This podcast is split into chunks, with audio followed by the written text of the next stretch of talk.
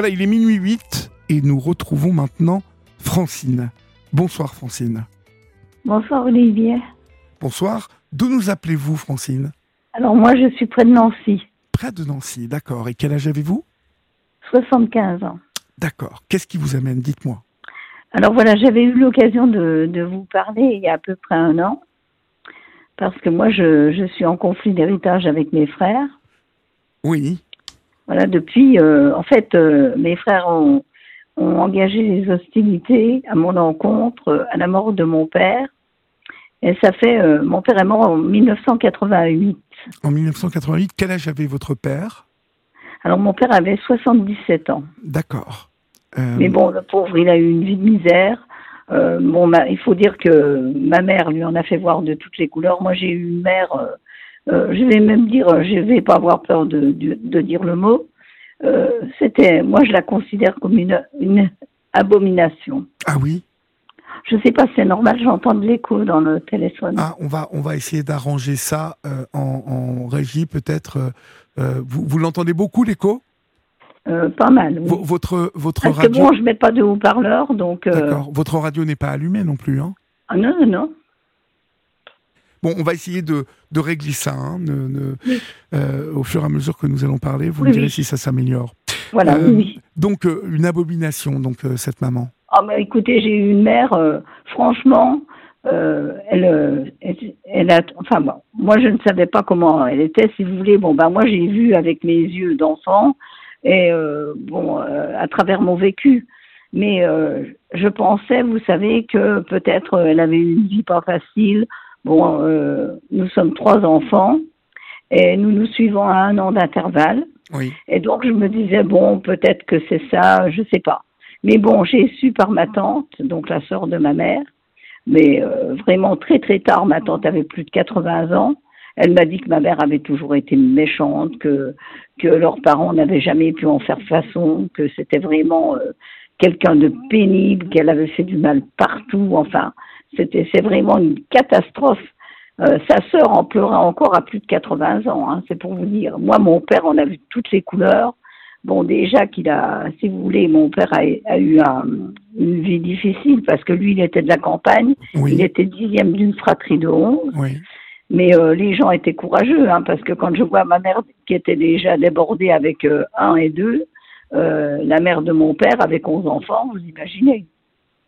Oui, et, donc du coup, en fait, euh, votre papa, votre papa s'était construit euh, un peu à 77 ans. Il, a, il avait euh, construit quelque chose parce que généralement. Ah bah, mon père, alors là, je vais vous dire, lui, il était vraiment famille. Hein.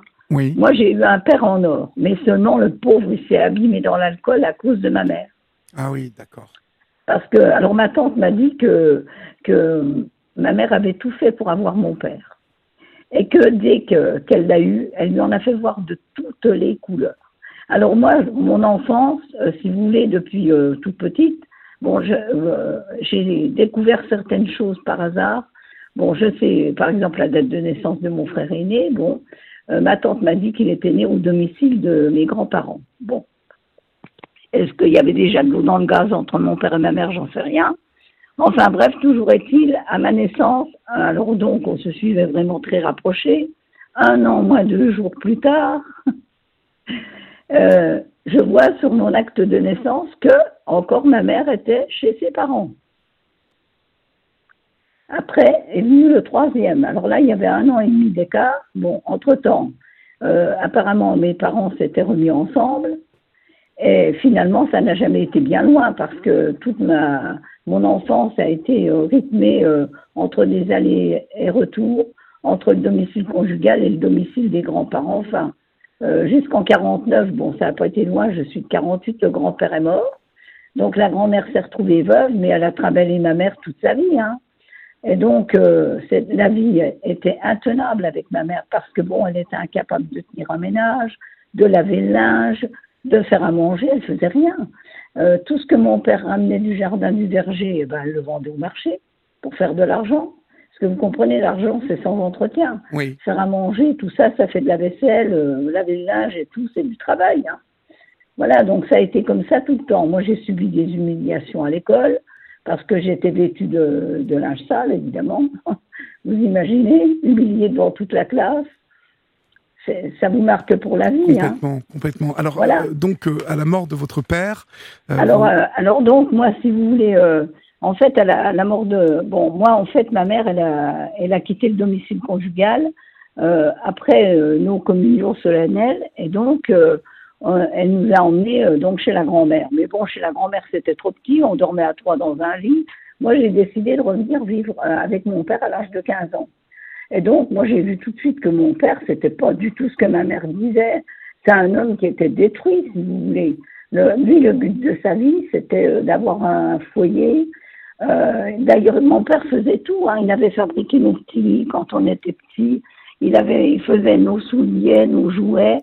Il avait même fait pour mes frères une réplique de Bugatti à pédale, à l'échelle. À l'échelle. Je sais pas si vous voyez. Moi, il m'avait fait, euh, pardon, il m'avait fait en réduction l'immeuble, euh, l'immeuble du ménage. Il me les avait fait donc à l'échelle, pareil. Hein. Et après, pour ses petites filles, il avait fait des chaises pour mettre les poupées, tout ça. Mon père avait de l'or dans les mains, il savait tout faire. Il fabrique. Mais en fait, il avait un métier hein, quand même. Hein. En fait, il était, il travaillait dans la police. Ah, d'accord. Voilà, mon père avait été motard euh, un certain temps dans la police nationale. Et après, donc, quand euh, il s'est marié, euh, il, il, a été reversé au corps de son père. Mais ma mère lui a fait beaucoup de mal parce qu'elle l'a dénigré dans sa carrière. Mais le pauvre, vous savez, il se tue au travail. Bon, il travaillait au, rythme des 3-8, c'est déjà dur. Et puis, bon, après, il cultivait jardin et verger. Il se tuait au travail pour qu'on manque de rien. Mais quand il rentre à la maison, qu'il trouvait, bon, puis ma mère, elle était sale même sur elle. Hein. Donc, euh, vous savez, quand vous avez une femme qui est pas propre, vous trouvez le, vous rentrez à la maison, c'est pas propre, euh, le linge n'est pas lavé, euh, et puis vous, n'avez rien à manger, la soupe à la grimace, enfin tout.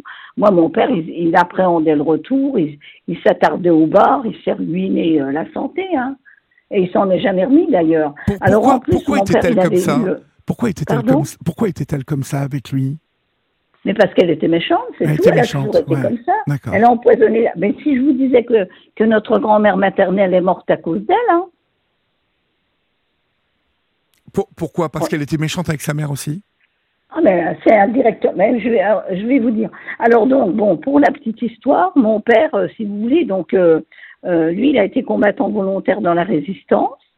Il a été euh, fait prisonnier sur la ligne Maginot. Il a été envoyé au travail obligatoire en Allemagne. Et pour, il s'est évadé à deux reprises. Et donc, il a été, euh, à cause de ça, déporté euh, aux confins de l'Ukraine dans un camp de représailles qui s'appelait Rabaruska, où les escadrons de la mort nazie ont débarqué. Ils ont tué tous les juifs du village. Ils ont fait raser le cimetière. Et ils sont allés dans le camp de prisonniers chercher des prisonniers qui tenaient encore debout, parce qu'il fallait voir les conditions de détention, ils n'avaient rien à manger et tout, euh, pour leur faire casser les pierres tombales euh, du cimetière juif pour empirer les routes. Je ne sais pas si vous voyez. Oui, oui, non, je, vois parfaitement. Alors mon père a vu ça, je ne vous dis pas, des fois il était songeur, le pauvre. Ça faisait mal au cœur parce que lui se sentait coupable d'être revenu. Il en a vu tellement mourir. Oui, oui. Mais il était très sensible, à hein, mon père. Il, vous, en, parlait euh, Non, il n'en parlait jamais? Ah, Pardon? Il n'en parlait jamais de ses souvenirs ah bah, Il ne pouvait pas en parler, personne l'écoutait. Non, mais il aurait pu, euh, il aurait pu s'en ouvrir à vous. Savez, quand, quand, ils sont revenus de la guerre, les gens n'avaient pas envie d'écouter. Hein. La vie avait repris, et puis voilà, quoi. Oui. C'était comme ça. Hein. Le pauvre, il a, il a vécu dans une solitude encore. Bon, moi, ça va que je suis retournée vivre avec lui parce que bon, il a eu quand même une vie de père. Et par la suite, euh, donc moi, quand je me suis mariée, après j'ai eu une fille.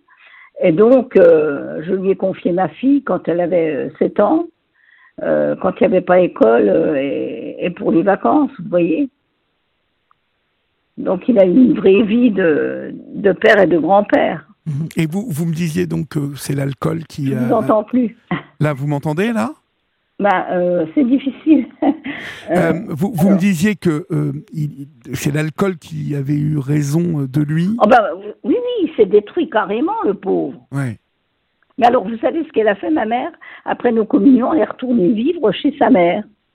Donc, et elle a pourri les dix dernières années de la grand-mère parce que ma mère, elle avait une, bon, elle avait une, comment dirais-je, des salmanies, c'est qu'elle entassait les ordures et elle, elle entassait l'argent. Vous voyez Et donc, chez la grand-mère, qu'est-ce qu'elle a fait? Elle a transformé l'appartement de la grand-mère en dépôt d'ordures. Oh, et puis en plus, en plus, alors il n'y avait plus qu'une pièce qui était à peu près présentable. Euh, elle recevait les enseignements des témoins de Jéhovah à domicile. Je vous dis pas la pauvre grand-mère. Vous connaissez ces gens-là, hein bah, C'est une maladie, hein, ça, de d'entasser tout. Oui, oui, oui. Alors, vous savez, figurez-vous que, bon, mais elle, elle, avait fait déjà ça, euh, donc, euh, au niveau, quand elle était donc en ménage avec mon père. Hein, elle, a fait ça toute sa vie. Hein. Et alors, donc, la pauvre grand-mère finissait par euh, elle fuyait son domicile, donc euh, elle allait s'asseoir, euh, parce qu'en fait, elle habitait près de la pépinière, donc à Nancy, donc elle allait s'asseoir sur un banc. Et un jour, sa fille cadette l'a trouvée là. Elle lui a demandé ce qu'elle faisait là, et donc la pauvre grand-mère en mitouflée dans le froid et tout. Et donc, donc ma tante, hein, donc sa fille, lui a proposé de venir passer ses journées chez elle. Mais ma tante, elle avait, elle avait un appartement, c'était trois pièces en enfilade, donc euh, c'était une cuisine, une salle à manger, enfin même pas une salle à manger, une pièce euh, intermédiaire et puis une chambre. Elle pouvait pas garder ma grand-mère chez elle. Donc la grand-mère, elle repartait chez elle pour, euh, pour dormir. Et donc, il fallait qu'elle descende les escaliers, qu'elle en remonte d'autres. Et eh ben, ce qui devait arriver arriva. Hein. La pauvre grand-mère, elle a fini par tomber puis ne pas s'en relever. Alors moi, disons que peu de temps avant, moins d'un an avant, euh, mon frère aîné s'est marié en 1971. Donc moi, j'ai profité de l'occasion unique qui se présentait que ma mère partait à la noce. Donc moi, je ne suis pas allée à la noce de mon frère. J'ai débarrassé les ordures de l'appartement de la grand-mère, j'ai nettoyé. Donc la grand-mère pensait pouvoir euh, reprendre possession de son, logement, puisqu'en plus elle payait le loyer et ma mère vivait chez elle comme un parasite en fait. Et donc, euh, mais malheureusement, ma mère est rentrée le dimanche soir et moi, j'avais mis tous les sacs d'ordures à la cave parce qu'évidemment, les éboueurs passaient pas le dimanche. Hein. Donc, donc, moi, je devais passer le lundi matin pour sortir les sacs. Manque de bol, ma mère est rentrée. Elle a été rechercher toutes les ordures, elle a tout remonté. Ce qui fait que la grand-mère a été obligée de continuer ses allées et venues. Puis un soir, euh, quand elle regagnait son appartement, la minuterie d'éclairage s'est coupée et la grand-mère est tombée. Oh. Elle s'est, alors là, elle s'est fait une fracture inopérable. En plus, elle avait le cœur pas solide, elle n'aurait pas supporté l'opération. Une fracture du pubis, c'est-à-dire, c'est un os qui relie la jambe au bassin, ce qui fait que la grand-mère, elle ne pouvait plus du tout se tenir sur ses jambes. Et donc, elle, a, elle, a eu, elle est morte au bout de trois semaines d'agonie. C'est moi qui suis allée la porter matin et soir pour les soins et, et donc, euh, les matins, moi, je venais parce qu'il y avait deux sœurs infirmières, mais comme il fallait deux pour porter la grand-mère, elle ne tenait plus du tout debout. Hein. Et donc, euh, c'est moi qui y allais, j'ai anticipé mes congés. Et puis, les soirs, j'y retournais avec euh, mon mari. Enfin, à l'époque, on n'était pas mariés, mais mon mari était amputé d'une jambe déjà. On portait la grand-mère à deux. Hein. Et alors, qu'est-ce qui, que se passe-t-il avec vos frères? Oh bah alors là, c'est depuis depuis que mon père est mort, parce que mes parents m'avaient fait donation d'un terrain. Oui. Et bon, au début, mes frères euh, étaient d'accord et tout, parce que c'est moi qui m'occupais de, de, mes parents. Moi, je, je m'occupais de mon père au quotidien, puis j'accueillais ma mère, parce que ma mère, après la mort de la grand-mère, elle est partie travailler en région parisienne. Enfin, quand je dis travailler, dame de compagnie. Hein. Mhm. Voilà, hein, parce que elle faisait rien chez nous. Euh, je me doute bien qu'elle faisait rien ailleurs. Hein. Et donc, euh, euh, donc, euh, euh, quand elle est après, donc elle revenait de temps en temps quand elle était en vacances. Et comme mon frère cadet n'en voulait plus chez lui, eh ben donc elle venait chez moi. Alors donc moi, si vous voulez, mes parents m'avaient donné ce terrain-là parce que normalement je devais aller habiter plus loin. Et mon mari avait un terrain, mais c'était à 20 kilomètres. Et donc, j'aurais pas pu continuer à m'occuper de mon père, et puis ça aurait été compliqué pour ma mère de venir jusque-là, quoi. Et donc, moi, ça m'arrangeait aussi parce que le terrain était pas loin de, de, mon lieu de travail et de celui de mon mari qui est amputé d'une jambe. Hein. Voilà. Donc, euh, malheureusement, si vous voulez, moi, j'ai pas eu de chance non plus parce que euh, j'ai connu mon mari, j'avais 20 ans. un an après, il a donc une jambe amputée. Au niveau fémoral, hein, c'est pas une simple amputation. vous voyez, il avait plus le genou. Hein. Alors c'était un drame pour lui. Il était sportif. En plus, il exerçait un métier mécanicien d'usinage, donc c'est debout. Hein tourneur, fraiseur, tout ça. Euh, donc, euh, ça a été très difficile. Hein. Et puis, euh, donc après, bon, le, on a eu une fille. donc, on s'est marié en 73, on a eu une fille en 74. Et en 77, mon mari a eu une rupture d'anévrisme cérébral. Oui. Qui l'a laissé hémiplégique du côté gauche. Donc, l'amputation à droite, l'hémiplégie à gauche. Alors, c'est moi qui m'occupais de lui. Je vous dis pas, moi, j'ai tout porté à bout de bras. Hein. Oui, oui pendant qu'il était à l'hôpital, bon, on avait notre maison en construction. Et euh, quand j'ai emménagé seule, j'ai trouvé toute la maison moisie parce qu'il y avait eu euh, une, fuite à la maison en eau. On a perdu la garantie du constructeur en fin de catastrophe. On a endossé toutes les malfaçons. Je me suis battue pendant dix ans, on n'a rien obtenu, mais enfin bon, c'est comme ça, c'est la vie. Et puis euh, donc le malheur a voulu en plus que bon notre fille euh, quand bon mon père est mort ah oui alors je me suis battue dix ans pour la maison hein, de, on avait emménagé en 78 donc je me suis battue dans la limite de la durée des, euh, garantie décennale dix ans. Et au bout des dix ans mon père est mort. Et alors là ça y est ça a été la bagarre avec mes frères.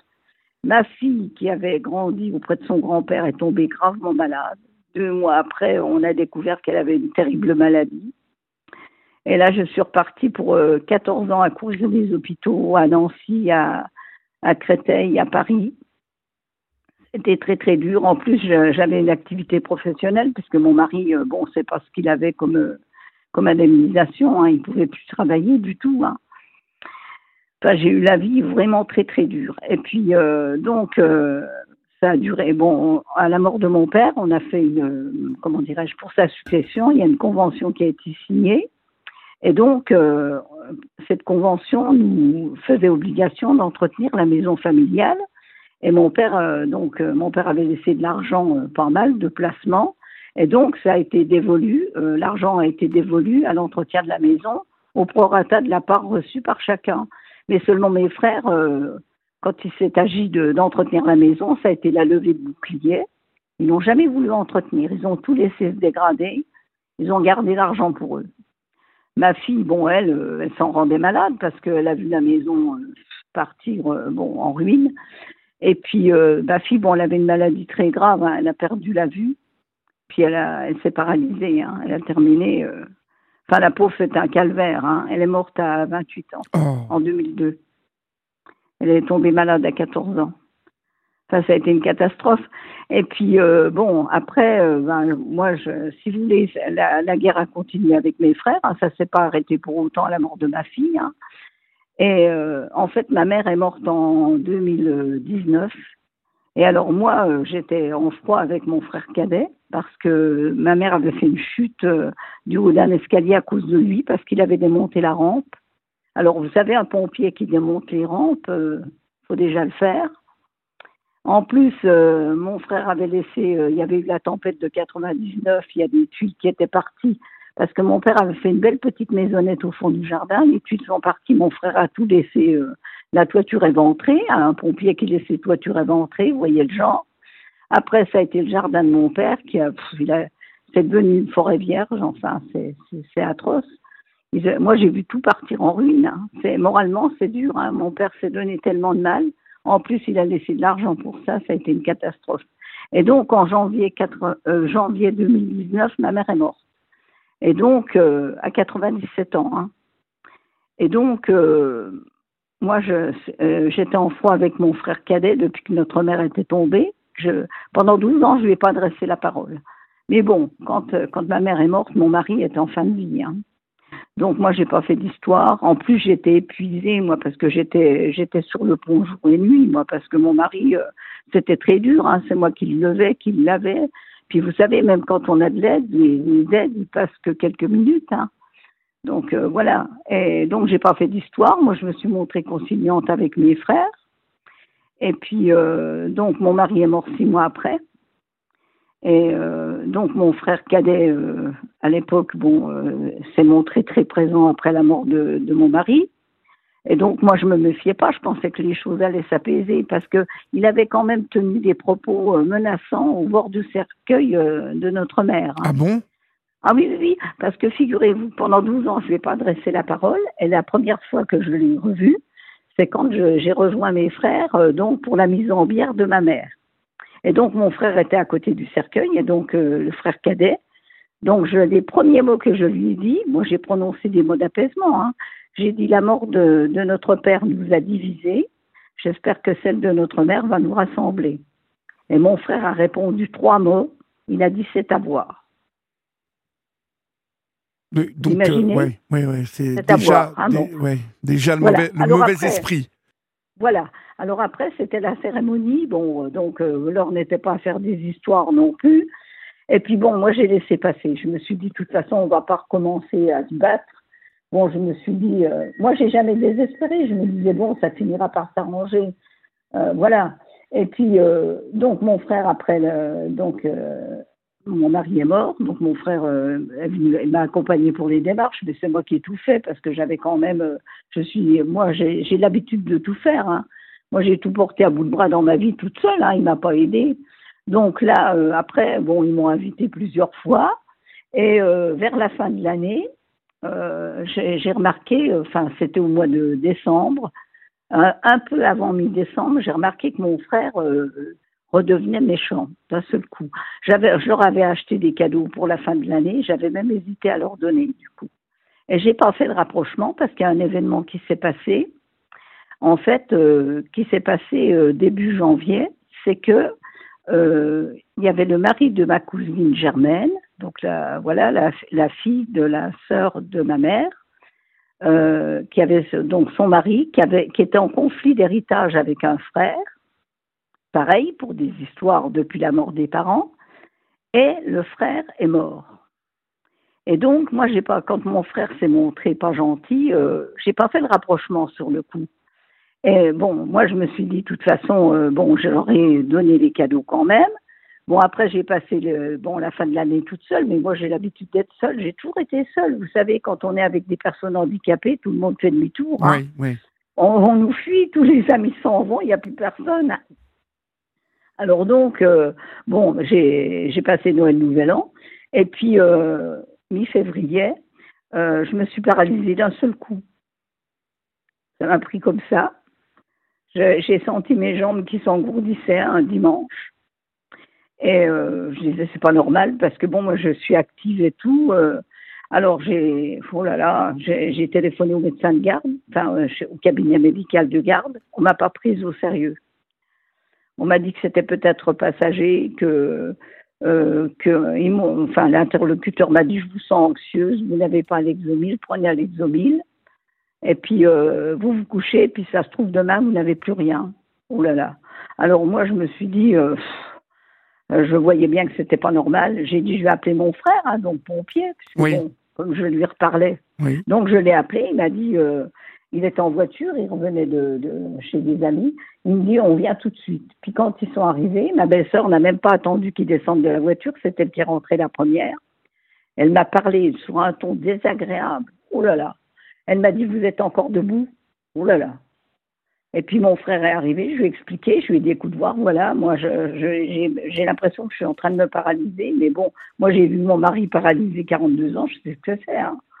Et donc, euh, puis j'ai dit, euh, j'ai téléphoné chez le cabinet de garde, ils ne me prennent pas au sérieux. Alors euh, j'ai dit, mon frère, il me dit, ben, ils m'ont, proposé de passer à la consultation pour que je sois rassurée. Il, nous reste cinq minutes. Hein. Il, nous reste cinq minutes, Francine. Donc, euh. Alors, voilà. Alors, donc, euh, moi, finalement, euh, mon frère, j'ai dit, il vaudrait mieux aller à l'hôpital. Mais mon frère, ma belle-sœur n'a pas voulu. Et ce qui fait qu'il aurait fallu que je sois prise en charge en urgence et opérée rapidement. Mhm. Parce que c'était, j'avais des, des, compressions nerveuses dans les vertèbres. J'ai été opérée beaucoup trop tard. Hein. J'ai été opérée un mois et trois jours après, il était trop tard. Donc maintenant, je suis paralysée, je suis seule chez moi, donc toujours en guerre avec mes frères. La dernière fois, je vous avais dit que je j'allais engager une procédure pour sortir d'indivision. Donc j'ai engagé la procédure, mais ça traîne, ça traîne. J'en suis déjà euh, pas mal, 4800 euros de frais d'avocat. J'ai dit tout à l'heure, ça va me coûter plus cher que ça va me rapporter. Puis comme c'est mes frères qui détiennent tout, bah, ils vont freiner, hein, vous pensez bien, si je peux mourir euh, dans l'intervalle, parce que ces messieurs-dames ne me parlent plus. Ah, ils ne veulent plus vous parler là, c'est Ni leurs enfants. Ah ben non, mais ça y est, ils m'ont tourné le dos direct. Parce que mon frère aîné, quand ma mère était tombée du haut de l'escalier, euh, il m'avait reproché de ne pas avoir appelé notre frère pompier parce que ma mère m'a appelé moi, je l'ai emmené aux urgences et tout ça. J'ai pris ma mère trois semaines chez moi. Il m'a reproché de ne pas avoir appelé mon frère pompier. Donc moi, je me suis dit, bah, la prochaine fois qu'il arrivera quelque chose, je l'appellerai. Donc je l'ai appelé pour moi, je me retrouve paralysée. Oui, mais, mais dites, il n'y avait pas aussi une histoire de bar qui avait été démontée euh, de l'escalier et donc volontairement, et donc votre mère avait chuté pour ça?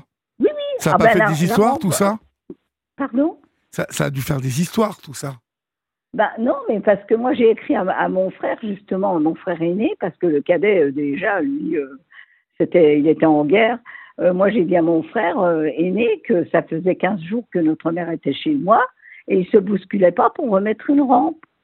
Et donc j'ai dit cet événement ne vous a pas, comment dirais-je, ne vous a pas mobilisé. Et c'est là qu'il m'a répondu une vraie volée de bois vert en me reprochant de ne pas avoir appelé mon frère pompier, qui savait secourir, qui pouvait faire venir des moyens.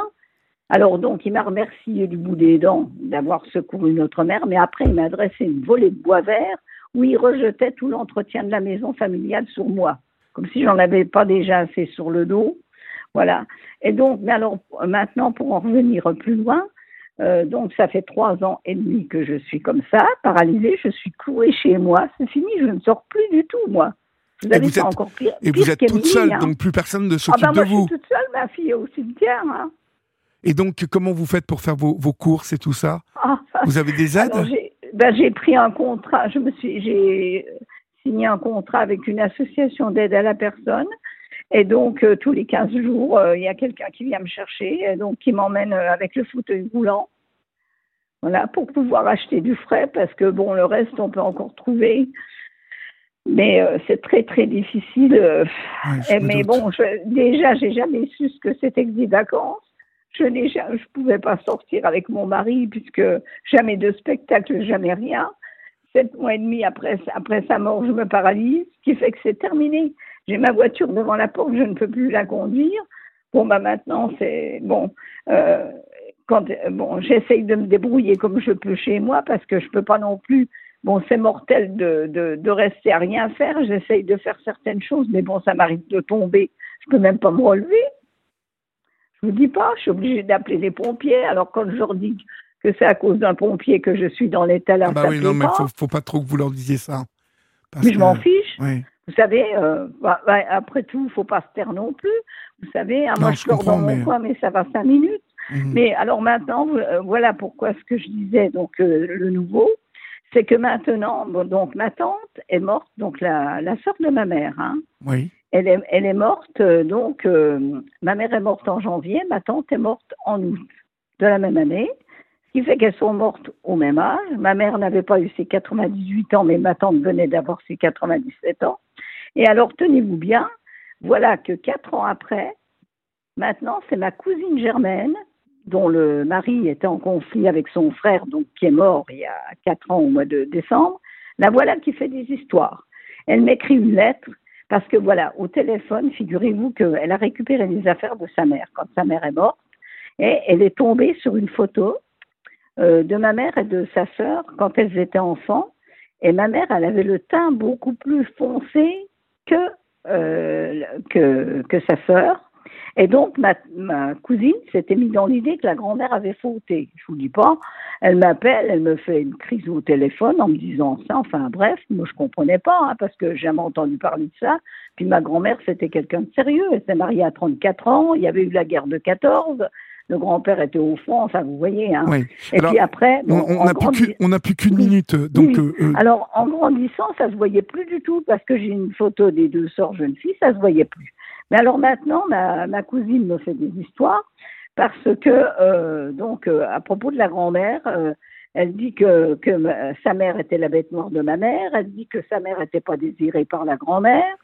Voilà, vous avez euh, affaire à un panier de crabes, hein, ma pauvre. Oui, alors attendez, j'ai oublié de vous dire le principal, c'est que vous savez qu'une fois que j'ai été paralysée, bon, vous savez ce que mon frère m'a dit?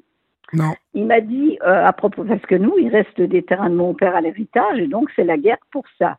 Deux, deux terrains en zone rurale, bon, c'est pas qu'ils ont une grande valeur, parce que ils sont pas constructibles. Il y en a un qui est enclavé, et l'autre, il est inondable. Et donc, ils se battent pour ça. Et tenez-vous bien, il m'a dit que ça se passerait entre lui et moi, comme ça s'est passé entre le cousin, donc le mari de ma cousine, et son frère qui est mort. Oui. Qu'est-ce bah, que je dois comprendre? Ah bah ça, ce sont des menaces. C'est des menaces, bah carrément. Oui. Bah oui, ce sont des voilà, menaces. Voilà, voilà. Oh non, mais c'est honteux. Écoutez, en tout cas, en tout cas, je vais vous dire, euh, euh, ma, ma, chère Francine, ce qu'il faut, euh, c'est que vous ne vous embêtiez pas trop avec tout ça. Euh, moi, je pense que euh, vous avez bien assez de soucis comme ça pour vous en rajouter un peu plus. moi, je pense que ce qu'ils veulent, à force de vous chercher comme ça des poux dans la tête, c'est arriver à vous faire tomber encore plus euh, malade, plus inquiète, euh, euh, et, finalement, je pense que ces personnes lorgnent sur votre maison, lorgnent sur vos biens, et que voilà, il, faut absolument que vous fassiez attention à un truc, c'est que ces personnes ne vous mettent pas sous tutelle ou sous, sous, curatelle. vraiment, soyez Soyez attentive à ça et restez concentrés là-dessus spécifiquement parce que vous avez l'air d'être encerclé. Alors, je vous souhaite bien évidemment plein de courage et euh, je vous embrasse très fort.